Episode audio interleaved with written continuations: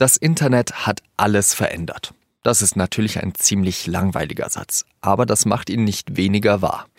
Denn noch vor ein paar Jahren sind politische Debatten ganz anders geführt worden. Früher hatten Politikerinnen und Politiker eigentlich nur eine Möglichkeit, ihr Anliegen an die Wählerinnen und Wähler zu bekommen. Irgendeine Zeitung, ein Fernsehsender oder eine Radiowelle musste ihre Botschaft veröffentlichen. Und heute ist das Ganze natürlich anders. Die meisten von ihnen haben ihre eigenen Profile in den sozialen Medien. Politische Debatten werden meistens nicht mehr im Bundestag ausgetragen, sondern auf Twitter, Facebook oder YouTube. Und da beteiligen sich nicht mehr nur Politikerinnen und Politiker, sondern alle können mitmachen. Sie, ich oder eben ein 26-Jähriger mit blau gefärbten Haaren, der sich mit einer Videokamera in seinem Zimmer filmt. Ich werde in diesem Video zeigen, wie CDU-Leute lügen, wie ihnen grundsätzliche Kompetenzen für ihren Job fehlen, wie sie Propaganda und Unwahrheiten gegen die junge Generation einsetzen, wie bei ihrer Politik die letzten Jahrzehnte die Reichen immer mehr gewinnen und alle anderen immer mehr ablosen und ich zeige, dass nach der Expertenmeinung von zigtausenden deutschen Wissenschaftlern die CDU aktuell unser Leben und unsere Zukunft zerstört. Fast ein Jahr ist es jetzt her, dass der YouTuber Rezo sein Video Die Zerstörung der CDU rausgebracht hat. Und das haben bisher 16 Millionen Menschen angeschaut. Und noch nie haben Medien und Parteien wohl so viel und so intensiv über ein YouTube-Video gestritten. Bei der Europawahl haben Demoskopen sogar von einem Rezo-Effekt gesprochen, also dass relativ wenige junge Menschen die CDU, aber auch die CSU und die SPD gewählt haben. Wie kann es sein, dass sich ein Einzelner mit einer Partei anlegt, die über 400.000 Mitglieder, eine professionelle Pressestelle, Social-Media-Team und lauter Politprofis hat? Und am Ende behält dieser Typ sogar die Oberhand. Der Streit zwischen Rezo und der CDU ist ein Paradebeispiel dafür, wie politische Debatten heute geführt werden, wie wichtig die Lust am Streit ist und wie man sich dabei auch blamieren kann. Ich habe Rezo dafür persönlich getroffen und mit ihm über dieses Thema gesprochen. Willkommen zu Das Thema. Mein Name ist Jean-Marie Magro und los geht es nach einer kurzen Mitteilung von unserem Werbepartner. Ob im Büro oder auf der Baustelle. Je nachdem, welcher Tätigkeit wir täglich nachgehen, sind wir unterschiedlichen Belastungen ausgesetzt. So kämpfen drei Viertel aller deutschen Berufstätigen mit Rückenproblemen. Und die Zahl der Krankschreibungen für psychische Leiden wie das Burnout-Syndrom hat sich in den letzten 15 Jahren vervielfacht. Doch was können wir tun, um im Arbeitsalltag gesund zu bleiben? Die neue Ausgabe der Apothekenumschau erklärt, wie man Rückenschmerzen durch richtiges Sitzen und Bewegen vorbeugen kann und wie sich Stressoren besser ausschalten lassen. Ebenso werden die wichtigsten Präventionsangebote von Krankenkassen, Rentenkasse und Arbeitgebern vorgestellt. Die neue Apothekenumschau, jetzt in Ihrer Apotheke.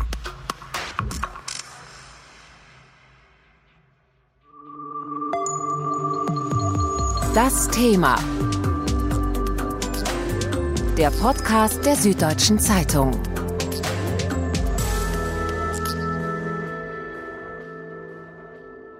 Ich habe Rezo in seinem Wohnort besucht, in Aachen.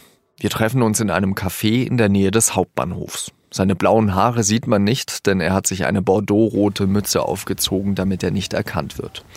An den Nebentischen wird mal leiser, mal lauter gesprochen. In dem CDU-Video zum Beispiel sage ich ja direkt am Anfang, ich will hier überhaupt niemanden platt machen, ich will hier überhaupt niemanden zer zer zerstören. Ich warte kurz. An Rezos Zerstörungsvideo erinnert sich die CDU nicht gerne. Die CDU hat ja damals nicht wirklich eine Antwort darauf gefunden, wie sie mit dem Video umgehen soll. Erst hat sie versucht, es zu ignorieren. Und dann hat die Partei ein eigenes Video angekündigt. Das sollte ihr jüngster Abgeordneter Philipp Amthor machen. Zerstörung der CDU?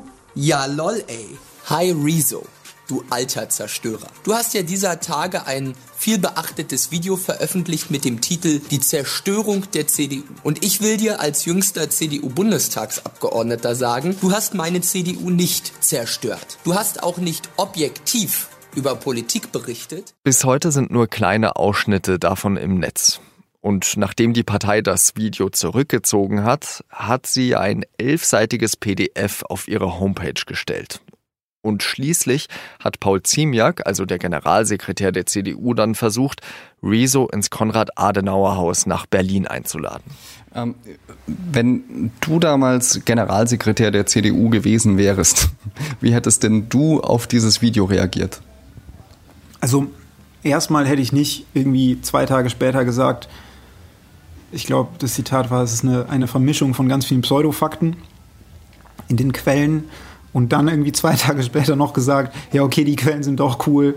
Äh, wir, wir sagen nicht, dass die Quellen schlecht sind. Das, äh, wir wollen uns mal mit ihm unterhalten. Also so ein Hin und Her war, glaube ich, der erste Fail, dass man sich nicht einig war, was die Strategie ist. Ob jetzt das einfach schlecht reden sozusagen die Strategie ist oder ernst nehmen. Weil das, beides geht nicht. Insofern hätte ich es, glaube ich, erstmal ernst genommen.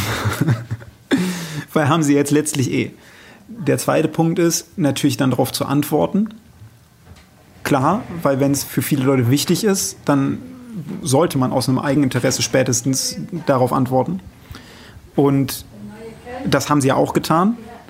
Aber mit diesem elfseitigen oder 13-seitigen Text, also sie haben teilweise nicht meine Punkte entkräftigt, sondern Strohmann-Argumente entkräftigt. Darauf haben aber genug Leute schon hin, hingewiesen dann. Dann kam das bei Faktenchecks nicht so gut weg.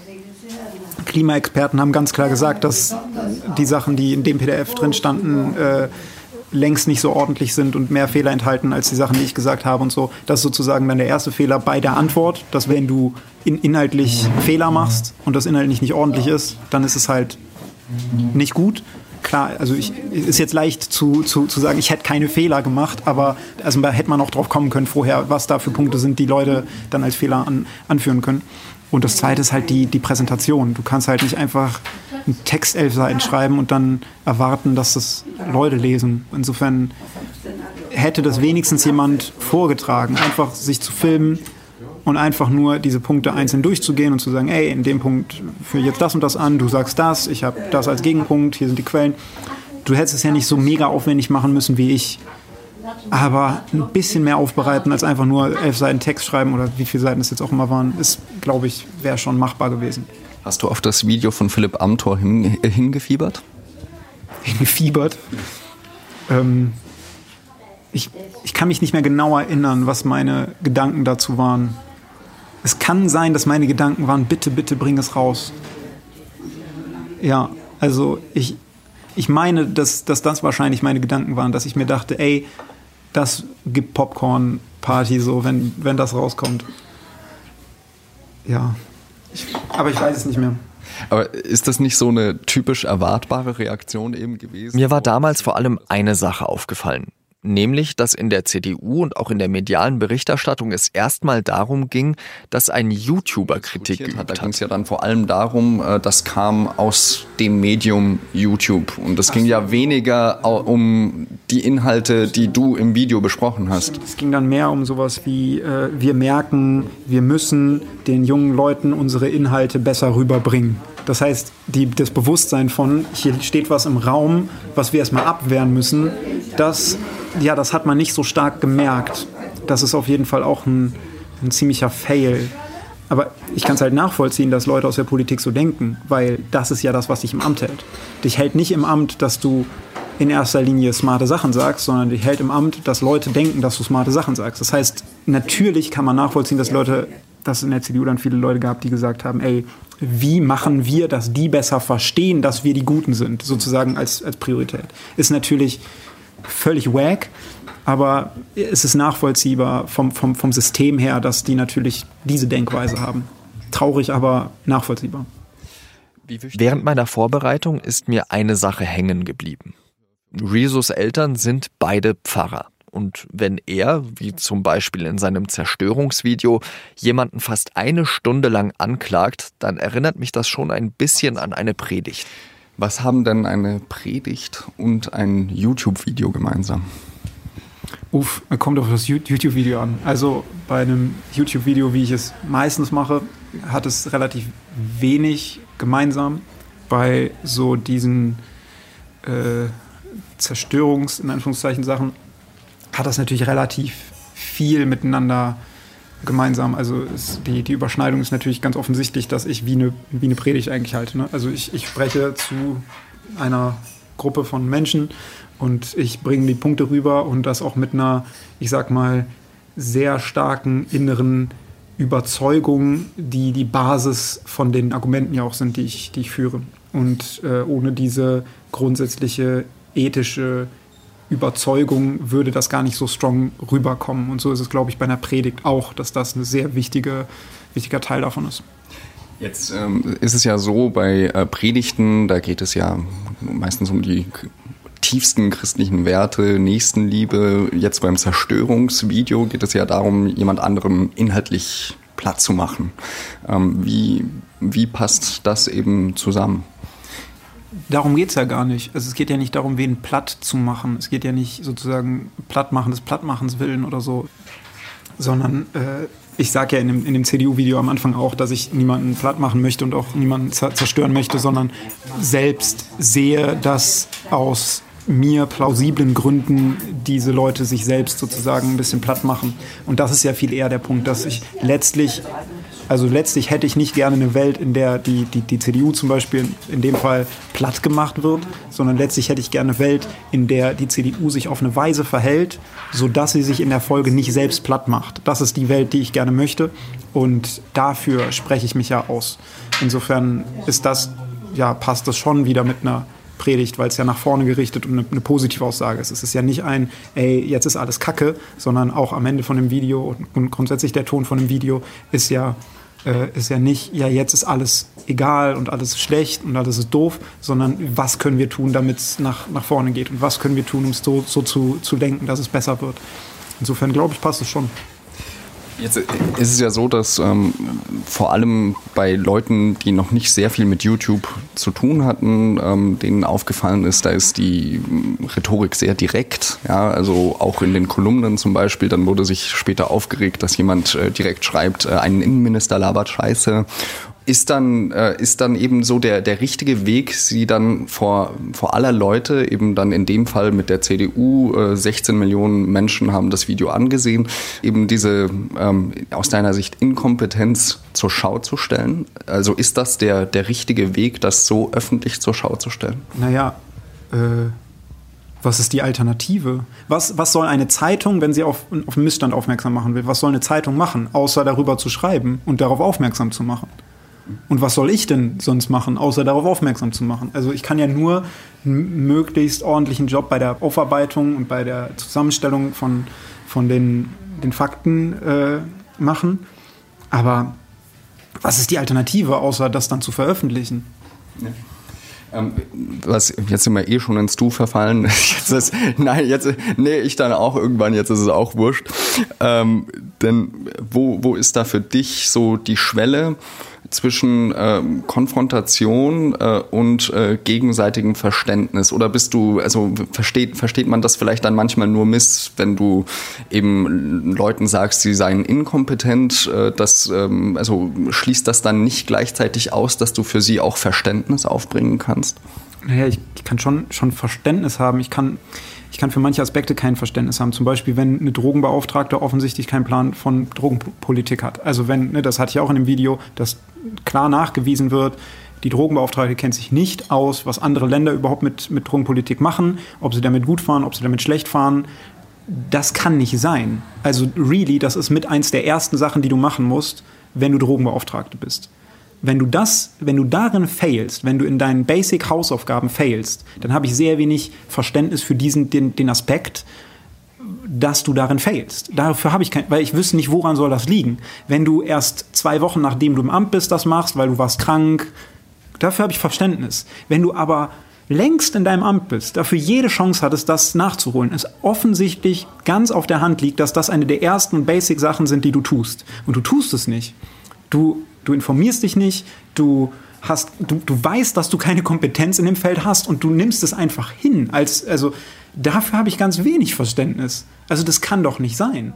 Also an dieser Stelle muss ich einräumen, dass Drogenpolitik weder mein Spezialgebiet ist, noch dass ich mit Marlene Mortler über die Kritik von Rezo gesprochen habe. Aber für unser Thema politische Kommunikation ist diese Aussage von Rezo, finde ich, sehr wichtig. Was will er denn eigentlich erreichen? Die, die, Frage ist doch bei so etwas, dass ich, was ich in Menschen dann auslöse. Also löse ich dann nicht eher eben Ablehnung aus? Also ähm, stürzen sie sich dann nicht viel eher eben auf das, ähm, wie du es gesagt hast und nicht, was du eigentlich gesagt hast?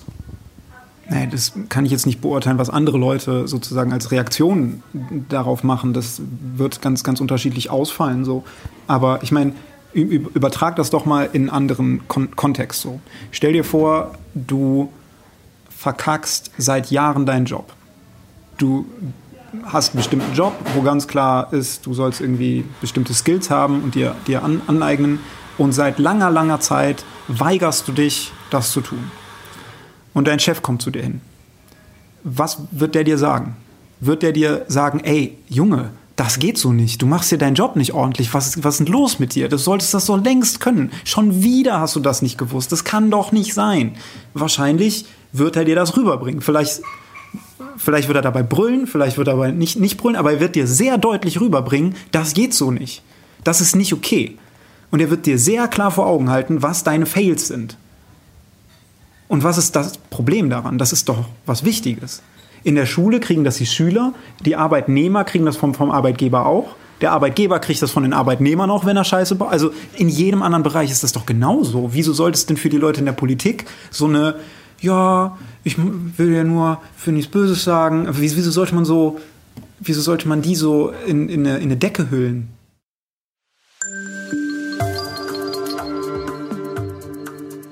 Wir haben in diesem Interview über unglaublich viele Themen gesprochen. Vor allem darüber, wie Rezo politische Debatten im Netz führt, welche Worte er dabei benutzt und worauf er abzielt. Rezo, das will ich hier noch einmal klar unterstreichen, steht dabei stellvertretend für viele junge Menschen und wie sie an Diskussionen teilnehmen. Wir können an der Debatte um sein Zerstörungsvideo aber auch an seiner Person zeigen, wie Debatten im Netz ablaufen. Ich habe mir dafür jemanden ins Studio geholt, der schon seit einigen Jahren genau über diese Themen Artikel und auch Bücher schreibt. Dirk von Gehlen leitet in der Süddeutschen Zeitung den Bereich Social Media und Innovation.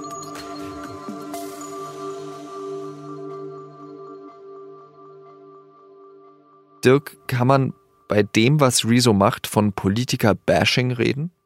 Es ist eine neue Form der Kritik, eine neue Form der politischen Meinungsäußerung von jemandem, der vorher, vor der digitalen Kommunikation, so sicher nicht sich hätte zu Wort melden können. Im Spaß könnte man ja sagen, wer ist Rezo? Er ist ein Publizist. So hätte man das früher beschrieben. Aber Publizisten sind eigentlich immer ältere Männer gewesen, die qua ihrer Autorität sich zu Wort melden und jemanden kritisieren. Das ist bei Rezo nicht der Fall sondern er hat selber sich ermächtigt, das zu tun durch die neuen Kommunikationsmittel, die wir zur Verfügung haben. Also die Form, dass sich jemand ohne Erlaubnis, ohne dass jemand anders ihn dazu ermächtigt, zu Wort meldet und kritisiert, ist schon mal eigentlich eine Ungeheuerlichkeit. Ähm, insofern ist dann danach eine inhaltliche Kritik sofort schon ungeheuerlich. Ich fand sie fachlich ganz interessant.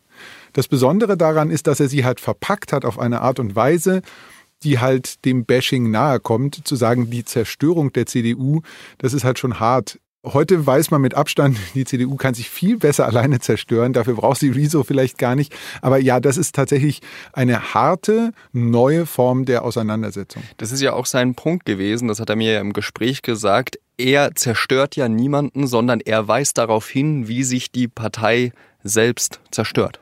Nimmst du ihm das ab? Ich äh, nehme ihm das ab, weil ich finde, dass äh, wenn wir über die Autorität reden, die ihn dazu ermächtigt, so zu kritisieren, müssen wir im nächsten Augenblick sofort über die Authentizität reden, mit der er diese Autorität unterfüttert. Es gelingt ihm nämlich sehr glaubwürdig, immer wieder deutlich zu machen, aus welcher Position er das tut, dass er immer wieder sich auf die Position zurückzieht und sagt, naja, ich bin ja ein Beobachter und ich darf das auch kritisieren und das macht er sehr authentisch. Das führt dazu, dass diese Form der Auseinandersetzung eine ganz neue Dimension hat, weil er eigentlich kein im klassischen Sinne Beobachter des politischen Berlins ist, sondern von außen kommt und daraus aber seine Authentizität gewinnt. Das ist ja, finde ich, das Interessante, dass er ja eigentlich nichts Neues uns beibringt in diesem Video. Es sind ja auch immer Quellen, die eigentlich jedem frei zugänglich sind. Oft zitiert er zum Beispiel auch uns, die Süddeutsche Zeitung oder die FAZ oder die Welt. Warum entfacht das Ganze dann trotzdem so eine Wucht, dass das 16 Millionen Leute sich anschauen? Ich glaube, dass das äh, Video Die Zerstörung der CDU sehr schön äh, mehrere Entwicklungen bündelt, die man so als digitalen Veränderungsprozess der Kommunikation beschreiben könnte. Ich will das mal an vier Schlagworten festmachen. Das Video steht für vier Entwicklungen. Die erste ist, dass es sehr, sehr stark personalisiert. Personalisierung ist eine ganz klare Entwicklung, die wir schon seit längerem erleben. Durch die Digitalisierung wird sie verstärkt in zwei Richtungen.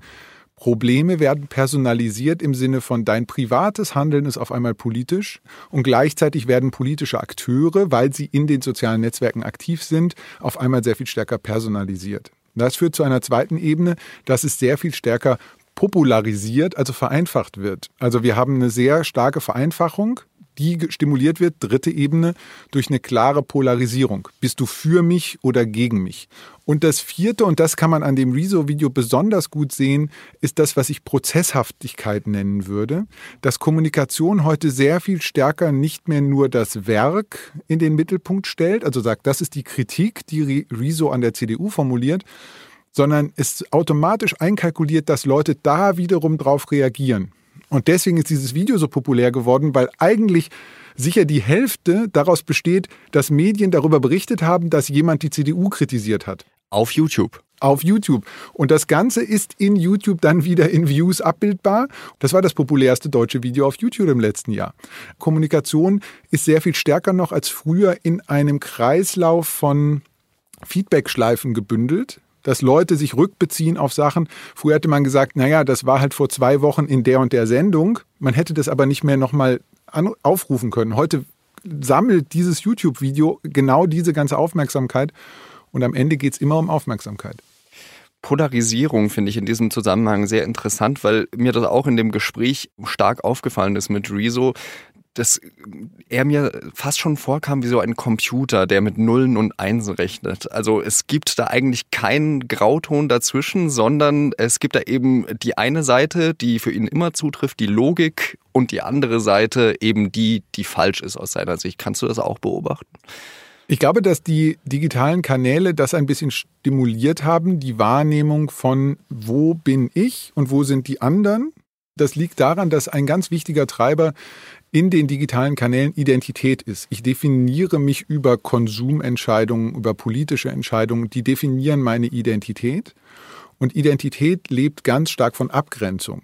Deswegen ist die Konfrontation so wichtig und deswegen ist die Konfrontation in dem Video auch so bedeutsam, zu sagen, ich grenze mich von der CDU ab, ich möchte nicht so sein wie die. Und Rezo begründet das darüber, dass er sagt, er steht auf der Seite der Wissenschaft, er steht auf der Seite der Vernunft. Das klingt erstmal logisch und ist auch sozusagen eine ja nicht unsympathische Perspektive. Das suggeriert aber, dass die, anderen, die andere Seite unwissenschaftlich und unvernünftig sei. Und ähm, das ist ein Dilemma, das in dieser Polarisierung entsteht, dass Leute immer denken, dass ihre eigenen Intentionen wertvoller wären als die der Gegenseite. Und da kann jeder sich selber überprüfen. Ganz oft ist es so, dass man selber denkt, ja, ich habe ja die besten Intentionen und die der anderen sind ja voll schlimm. Die haben meistens die gleichen hochwertigen Intentionen aus ihrer eigenen Perspektive. Wir sind nur nicht in der Lage, die Perspektive zu wechseln. Und das ist, glaube ich, eine Herausforderung, die wir in dieser polarisierten Welt, der wir uns stellen müssen laufen wir dann eben Gefahr, auch in diesen politischen Debatten, dass wir eigentlich eben nur noch zu äh, uns selbst ähm, ja reproduzieren, uns äh, also selbst nur noch bestätigen unter Leuten, die sowieso die gleiche Meinung haben und dass dann eigentlich in der Debatte selbst nichts mehr vorangeht? Das ist Gefahr und Chance gleichermaßen. Und ich glaube, dass die äh, Perspektive ist nur als Gefahr zu sehen, etwas verkennt. Die Welt vor der digitalen Revolution war eine, die nur aus Filterblasen bestanden hat. Also Leute haben Medien konsumiert, die ihre Meinung verstärkt haben und sind fast nie mit komplett gegensätzlicher Meinung konfrontiert gewesen, weil sie in dem Papiermedium X oder Y sozusagen nur die Spannbreite des Papiermediums gesehen haben und nicht das, was sozusagen das Gegenteil ist. Heute in einer digital vernetzten Welt ist es sehr viel leichter, auch mit anderen Meinungen sich zu konfrontieren. Was wir aber, glaube ich, lernen müssen als Gesellschaft, was die Herausforderung ist, das sozusagen auch im Sinne der freiheitlich-demokratischen Grundordnung anzuwenden, in zwei Richtungen. Das eine ist, Toleranz zu leben in dem Sinne, wie Kurt Tucholsky das mal gesagt haben soll, der Verdacht, dass der andere Recht haben könnte. Das ist eine Definition von Toleranz. Das finde ich eine sehr schöne Definition. Die hat aber natürlich eine Grenze. Das ist bei Karl Popper sehr schön beschrieben, bis wohin Toleranz geht, nämlich dann, wenn die wenn die anderen eben intolerant sind, muss ich auch intolerant gegenüber denen sein. Richtig, weil sie sonst die Grundlagen zerstören. So, und diese beiden Dimensionen, ich glaube, die sind notwendig, um eine freiheitlich-demokratische Grundordnung zu verteidigen in einem System, das Kommunikation hat sich immer verändert, halt jetzt in einer neuen Ebene ist. Das ist weder Weltuntergang noch äh, Paradies, sondern es ist halt eine Ra Herausforderung für politische Kommunikation. Und Rezo hat uns das mit diesem Video sehr schön vor Augen geführt. Über Authentizität habe ich mit Rezo auch gesprochen. In der heutigen Zeit heißt es immer, Politiker oder man, man muss authentisch sein. Authentisch, äh, Authentizität ist so, das äh, also ist eine der, der wichtigsten Eigenschaften, die man geben kann. Nur so hätte man Glaubwürdigkeit. Ähm, würde, würdest du das auch unterschreiben? Also ich glaube, dass es mittlerweile auf jeden Fall wichtiger ist, authentisch zu sein, als es das noch vor 10, 20 Jahren war dass der Vorteil, den, den, den Politiker haben, ist, dass sie nicht mehr künstlich sein müssen. Vorher mussten sie künstlich sein, weil sie keine eigene Reichweite hatten, sondern immer nur über die Massenmedien Reichweite haben konnten. Also muss ein Politiker nicht denken, wie muss ich sein, was will ich rüberbringen, sondern was muss ich tun und wie muss ich mich verhalten, damit die Leute über mich was Gutes schreiben. Und das ist dann, dann bist du künstlich, völlig klar, weil du um Ecken denken musst. Du bist nicht, wie du sein willst, was dein Ziel ist, sondern du bist, wie du dir erhoffst, dass andere Menschen dich darstellen und framen, wie du gerne sein möchtest oder wie du dich gerne darstellen möchtest. Das ist ja dann eine klare Künstlichkeit. Der Vorteil jetzt ist, dass, dass Politiker eine eigene Reichweite haben. Politiker können auf Twitter einfach genau das schreiben, was sie denken, ohne dass eine Zeitung das dreht, stärker ausdrückt, weniger stark ausdrückt, Sätze streicht, irgendwas. Sie können einfach genau so das sein und das rüberbringen, wie sie gerne wollen. Und das ist strong. Das ist auf jeden Fall eine Sache, die macht, dass Politiker dieses Künstliche nicht mehr brauchen. Die Notwendigkeit dafür nicht mehr so stark da ist. Natürlich, nicht jeder Politiker hat automatisch eine Reichweite, aber grundsätzlich die, die Tendenz ist da. Und ich glaube, das ist eine gute Entwicklung, dass, dass Politiker sozusagen auch eigene Reichweiten haben, damit sie direkt, ohne dass es durch, diese, durch diesen Um-Eck-Filter geht, äh, ja, etwas rüberbringen können. Dirk, würdest du Rezo recht geben in der Annahme, dass die Politiker früher künstlicher waren, als sie es heute sind? Nehmen wir mal ein Beispiel, was, an dem man illustrieren kann, ob das künstlich ist oder nicht. Wenn Angela Merkel irgendwo eine Rede hält, dann würde man als völlig naiver Zuschauer denken, ah, da hat sie sich aber tolle Gedanken gemacht, was sie mir da jetzt für eine Rede vorträgt. Alle Leute, die nicht ganz so naiv da drauf gucken, wissen, es gibt Redenschreiber, die Angela Merkel eine Rede geschrieben haben und die trägt sie jetzt sozusagen nur vor und dadurch wird es ihre Rede. Mittlerweile sind wir so weit, dass auch Social-Media-Accounts, die heute von äh, Politikern betrieben werden, als vielleicht weniger künstlich wahrgenommen werden. Ich würde sehr davor warnen, zu glauben, dass das, was ich in einem Instagram-Profil eines Politikers sehe, eins zu eins die Realität ist. Und ich würde vor allem auch sehr davor warnen, zu glauben, dass das immer eins zu eins der Politiker oder die Politikerin äh, ist, die dann dort kommentiert. Das ist halt das Social-Media-Team.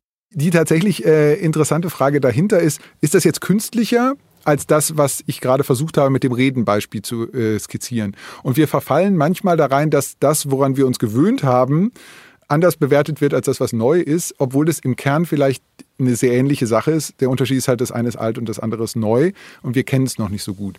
Was in jedem Fall neu ist, dass die Art und die Breite der Kommunikationskanäle sich extrem verändert hat. Also heute kann jede und jeder direkt den Weg zum Publikum suchen. Und das ist, meinte ich vorhin, mit Personalisierung. Die Akteure sind noch stärker als früher sozusagen äh, greifbare Repräsentantinnen und Repräsentanten für ein Thema. Und das ist neu. Ob das künstlicher ist oder nicht, ist, glaube ich, sogar fast unerheblich für die Kommunikation, weil die dahinterstehende Frage suggeriert ja, es gäbe eine reine oder richtige Form der Kommunikation und das weiß ich gar nicht, ob das stimmt. Aber der, der Punkt von Rezo, den er mir auch sehr klar gemacht hat, war ja, äh, das ist jetzt alles ungefilterter. Jetzt hat eben ein Minister oder ein ganz einfacher Politiker den direkten Weg zu seinen Bürgern. Er kann ungefiltert, ohne dass eine Redaktion da irgendwas kürzt, sagen, was Sache ist. Ist das wirklich eine gute Entwicklung? Also wie er das sagt, er findet es eine super Entwicklung. Die Frage ist, ob nicht jemand anders jetzt vielleicht filtert. Also äh, ungefiltert klingt immer erstmal so gut. Man kann das auch übersetzen als überschwemmend. Also Filter haben ja vielleicht auch, auch positive Eigenschaften. Die dahinterliegende Frage ist natürlich, ob die Demokratisierung der Publikationsmittel, die wir erleben, dass es jeder und jedem möglich ist, theoretisch ein Weltpublikum zu erreichen. Da ist die Frage, ob das jetzt positiv oder negativ zu bewerten ist. Da wäre meine Antwort, das wird die Zukunft uns beantworten. Für Medien ist das eine große Herausforderung. Äh, wir sitzen jetzt hier in einem Podcast-Studio der Süddeutschen Zeitung. Das hätte vor 20 Jahren auch niemand gedacht, ähm, dass die Marke Süddeutsche Zeitung sich so verändert. Ähm, und so werden wir noch eine Menge Veränderungen sehen. Die zentrale Frage ist dabei, wie und auf Basis welcher Werte freiheitlich-demokratische Grundordnung, Toleranz, Pluralismus wird denn kommuniziert? Das finde ich viel spannender als die Frage, ist das jetzt ein, ein cooler junge Leute-Kanal oder ein, ein nicht so cooler Kanal? Aber das bringt ja eben auch so Entwicklungen mit sich, wie, also die SPD zum Beispiel macht ein großes Team eben, was Öffentlichkeitsarbeit im Netz betreut. Äh, die AfD wollte einen eigenen Newsroom an den Start bringen. Äh, aber äh, zum Beispiel auch der FC Bayern hat einen eigenen TV-Sender und so weiter. Also ist es, ist es nicht auch eine Gefahr, wenn es eben nicht diesen Filter gibt, also nicht ein Medium wie jetzt zum Beispiel die Süddeutsche Zeitung, die dann eben sagt, wir ordnen das Ganze noch einmal ein und geben dem ganzen Kontext, damit der Leser, der Hörer, der Fernsehzuschauer das versteht. Ich glaube, dass die ähm, Entwicklung klar äh, macht, dass Menschen das wertschätzen, dass es das gibt. Und äh, es gibt die Süddeutsche Zeitung ja. Und es gibt ja eine Menge Menschen, die die Süddeutsche Zeitung genau dafür wertschätzen, dass sie eine Einordnung schafft, dass sie einen Kontext schafft zu dem, was sozusagen auch ungefiltert auf mich niederprasseln kann. Man kann dann trotzdem nochmal auf Originalquellen verlinken und das einordnen und Tweets nutzen und so weiter. Das ist ja kein Entweder-Oder, sondern es ist eine äh, sich ergänzende Sache. Ähm, aber der Wert von einem professionell gefilterten Nachrichten Angebot, der ist, glaube ich, durch die Welt der ungefilterten Informationen sozusagen noch klarer ersichtlich, als er das vielleicht früher war. Es gibt noch einen Punkt, der mir bei Rezo auffällt. Und zwar ermahnt er alle, nicht nur Politikerinnen und Politiker, sondern wirklich uns alle dazu, immer konsistent zu sein. Also vereinfacht gesagt, dass unser Handeln frei von Widersprüchen ist. Du mahnst ja in deinen Kolumnen immer wieder an, ähm, dass man konsistent sein soll in seinen Argumentationen. Würdest du sagen, dass Konsistenz auch so der, das wichtigste, die wichtigste Eigenschaft eigentlich heute für einen Politiker sein sollte? Nee. Die, also wichtigste, das, das, das Superlativ ist schon heftig. Insofern würde ich das ver, verneinen. Vielleicht erstmal, was bedeutet denn für dich Konsistenz dann eigentlich? Naja, die, die logische Konsistenz ist ja schon, dass du sozusagen die, die argumentativen Schlüsse, die du aufstellst, die müssen entweder immer gelten oder nicht.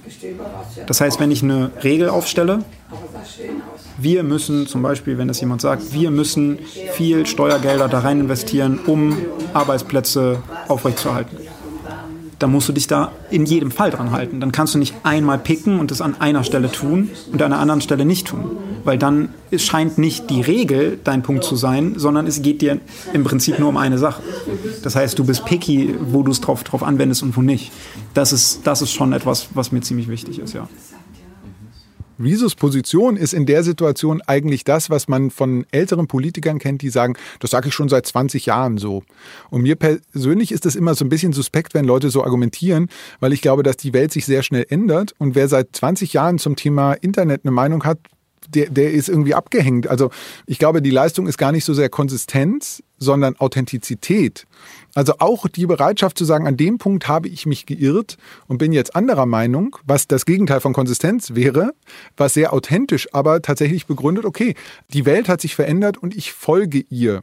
Und deswegen glaube ich, dass die Frage von, wie wird glaubwürdig kommuniziert, weniger mit Konsistenz als vielmehr mit Authentizität und in Teilen auch mit Transparenz zu tun hat. Also mit dem Offenlegen von Gründen, warum etwas so oder so wahrgenommen wird. Aber wird das tatsächlich verziehen in der heutigen Medienwelt, sage ich jetzt einmal? Ich denke da eben an Katharina Schulze, die äh, Grünen-Politikerin, die äh, auch Spitzenkandidatin hier in Bayern war äh, und äh, eine sehr beliebte Grünen-Politikerin war. Und dann hat sie ein Twitter-Foto gepostet mit einem äh, Eisbecher und einem Plastiklöffel da drin, glaube ich. Und das war dann auch noch in äh, den USA, wo sie mit dem Flugzeug hingeflogen ist. Und dann hieß es dann gleich, ja, du kannst ja überhaupt deine Werte, die du propagierst, gar nicht vertreten. Also wird, wird so etwas auch verziehen? Ich habe ja vorhin die vier P der Kommunikation genannt und ein klares P, das ist die Personalisierung. Es wird so getan, als sei der äh, Plastiklöffel von Katharina Schulze äh, der Ausgangspunkt des Klimawandels oder der nicht gekaufte würde die Klimakrise stoppen. Das ist natürlich Quatsch. Das Zweite ist, dass hier sehr stark dieser Identitätsfaktor der Polarisierung greift. Dass man also sagt, ich bin eh anderer Meinung als du und jetzt weise ich dir eine moralische Unreinheit nach. Und diese Polarisierung versucht immer zu suggerieren, es gäbe sowas wie moralische Reinheit was den schönen Vorteil hat, dass wenn man so ein moralisches Muster anlegt, man immer sagen kann, das ist gut und das ist böse, damit ist die Welt sortiert. Diese Sortierung ist deswegen so populär, weil die Welt in Wahrheit viel komplizierter geworden ist. Man spricht von Ambiguitäten, also von Widersprüchlichkeiten, die man aushalten muss, weil manchmal sind zwei vermeintlich widersprüchliche Sachen trotzdem beide wahr. Und das Dilemma, das ich sehe, ist, dass durch diese Polarisierung diese Bereitschaft zu Graustufen verloren geht, weil Menschen so gerne das in Schwarz-Weiß sehen würden. Das ist aber nicht per se so, sondern es ist eine Bildungsfrage. Also das ist die Frage, bin ich in der Lage, jeder Einzelne für sich, sich mir die Frage zu stellen, warum wird meine Empörung hier stimuliert? Deine Frage war, wird das verziehen? Ich hoffe darauf, dass wir wie bei jeder Technologie bisher die Anwendung der Technologie in dem Laufen dann lernen. Also dass wir jetzt, weil wir das reflektieren, lernen, wie wir damit umgehen und dann Anwendungsfehler, die man am Anfang immer macht, eben nicht mehr wiederholen. Und ein wichtiger Anwendungsfehler im Umgang mit diesen digitalen Kommunikationskanälen ist, nicht darauf reinzufallen, sich das moralische Reinheitsdogma von anderen Leuten aufoktroyieren zu lassen. Die äh, bildungspolitische Pointe an dem ganzen Rezo-Thema ist, dass er uns offengelegt hat, dass wir viel mehr Medienkompetenz lernen müssen. Und das Lustige ist, dass das nicht zwingend nur für Menschen im Schulalter notwendig ist, sondern auch für Menschen, die heute Mitglied der CDU sind, alle Altersklassen. Also Medienkompetenz ist eine gesellschaftliche Herausforderung, die jemanden in der neunten Klasse genauso betrifft wie jemand, der in seinem siebtes Lebensjahrzehnt geht. Zum, zum Abschluss meinst du, dass ähm, meinst du, dass du durch dein Video etwas bewirken konntest? Oder bist du jetzt nach fast einem Jahr frustriert oder zufrieden? Was genau, was sind da deine Eindrücke? Ich habe schon den Eindruck, dass ich was bewegen konnte. Ich habe unglaublich viel Feedback erhalten von vielen Menschen, die die mir geschrieben haben, dass sie sich dadurch mehr, mehr mit Politik auseinandersetzen, was eine super Sache ist. Ich habe, äh, glaube ich, sowohl in der Presse als auch in der Politikszene ein paar Impulse dadurch vielleicht setzen können. Und ich glaube, das ist schon viel wert. Vielen Dank für das Gespräch. Dankeschön.